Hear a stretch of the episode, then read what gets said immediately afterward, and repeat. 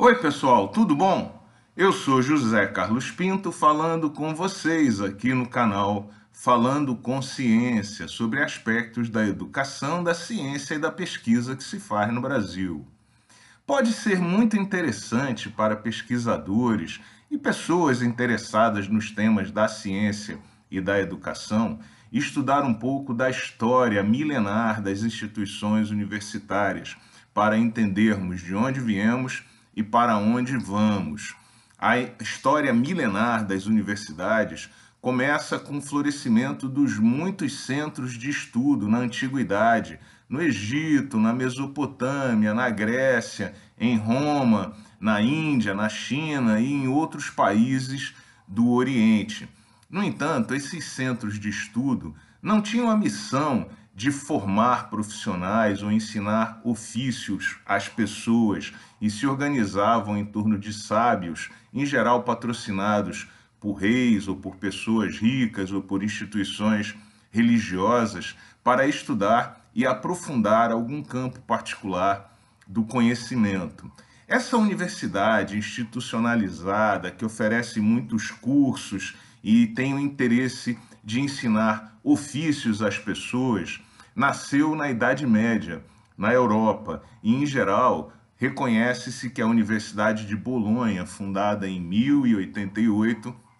foi a primeira universidade com essas características que hoje reconhecemos na maior parte das instituições universitárias. Universidades como a de Bolonha surgiram nesse período por conta do crescimento das cidades e foram muito importantes e uma espécie de motor adicional para o que ocorreria posteriormente com o renascimento e a valorização do conhecimento, em particular dos clássicos. Mas é no século XIX que ocorreu uma verdadeira revolução na área de educação, com o trabalho de William von Humboldt, uma espécie de ministro da educação do então Reino da Prússia, hoje Alemanha, e em particular por conta do seu trabalho em torno da Universidade de Berlim.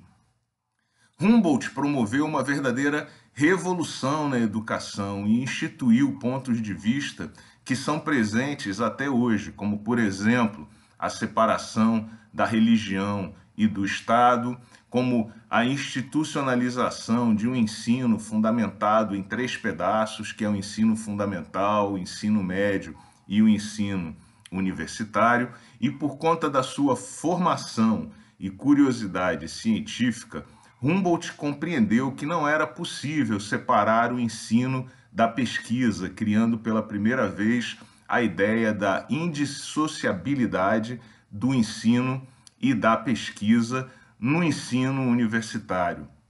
Humboldt acreditava que saber é poder e que um conhecimento e a capacidade de fazer pesquisa libertava o indivíduo. Portanto, a pesquisa de Humboldt era uma pesquisa para que o estudante pudesse não apenas receber o ensinamento passado pelo seu professor, mas que desenvolvesse as ferramentas que o tornassem capaz de gerar o próprio conhecimento desejado. Nesse sentido, a pesquisa de Humboldt é a pesquisa que liberta o indivíduo. E é muito importante perceber esse aspecto porque essa universidade produtivista que temos hoje, ela nasceu na década de 1950, depois da Segunda Guerra Mundial. E não é nenhum exagero dizer que esse modelo de universidade é resultado da bomba e do fim da Segunda Guerra,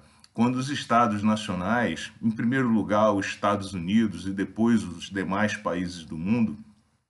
perceberam que a corrida tecnológica era um ativo geopolítico e que obter o conhecimento antes das outras nações tornava aquela nação particularmente mais poderosa. E nesse cenário, os países passam então a premiar os pesquisadores que permitem avançar mais rapidamente na corrida tecnológica e criam sistemas de avaliação baseados na produção do conhecimento, em particular aquele conhecimento de natureza tecnológica e, num momento posterior, aperfeiçoam o modelo, tornando o pesquisador não apenas um operário da corrida tecnológica, mas responsável pela própria captação financeira, geração de recursos e desenvolvimento desse trabalho.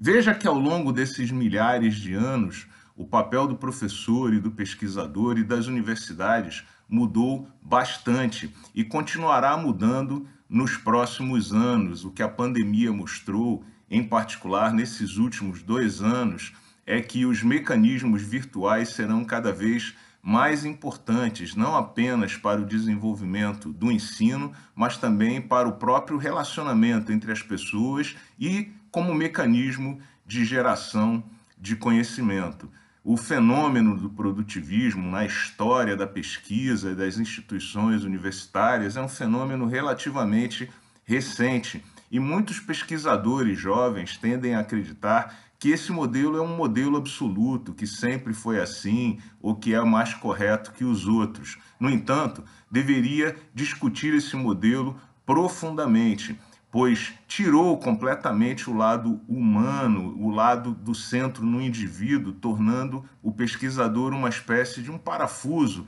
num mecanismo cuja missão é simplesmente gerar informação e tecnologia para que os estados nacionais exerçam os seus poderes políticos. Muito tema importante para ser discutido. Eu convido você, em particular, jovem pesquisador, a mergulhar nesse tema, a estudar a história da pesquisa e da universidade. Pode ser muito bom para que você compreenda o próprio exercício da pesquisa, da ciência e torne a sua carreira mais profícua. Um grande abraço e até o próximo vídeo.